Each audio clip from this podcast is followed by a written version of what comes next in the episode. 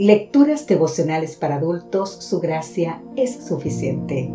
Cortesía del Departamento de Comunicaciones de la Iglesia Dentista del Séptimo Día Gascue en Santo Domingo, capital de la República Dominicana. En la voz de Sarat Arias. Hoy, 15 de julio, todo lo que hay en mí. Efesios capítulo 3 versículos 20 y 21 nos dice, y aquel que es poderoso para hacer todas las cosas mucho más abundante de lo que pedimos o entendemos. Según el poder que actúa en nosotros, a Él sea gloria en la iglesia en Cristo Jesús por todas las edades, por los siglos de los siglos. Amén. Pablo dice que todos tenemos un antes y un después. El encuentro con Cristo marcó la vida del apóstol para siempre y puede marcar también la tuya y la mía. Antes estábamos muertos en nuestros delitos y pecados. Nos encontrábamos bajo la ira de Dios, ira que no es enojo, sino justicia. Además, escuchábamos y seguíamos los dictámenes del mundo, con sus locuras e incoherencias. Éramos esclavos de Satanás, por lo tanto seguíamos nuestros deseos y pensamientos pecaminosos después de tener nuestro Damasco, experiencia que debe ser renovada cada día, somos reavivados por Cristo y su palabra. Aceptamos la misericordia de Dios manifestada para nuestra salvación. Somos hechos hijos de Dios y nos transformamos en testigos fieles y mensajeros de Cristo y su verdad. Dejamos de ser esclavos del pecado para ser prisioneros de Cristo, lo que nos hace libres. Cada día resucitamos para amar, servir y hacer su voluntad.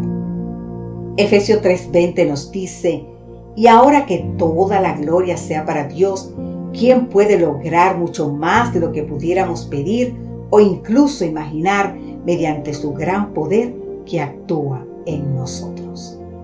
En cierta oportunidad, Elena G. White expresó su alegría porque podemos ir a Dios con fe y humildad, estrechando vínculos de intimidad con Jesús, de tal manera que podemos decir, yo sé a quién he creído.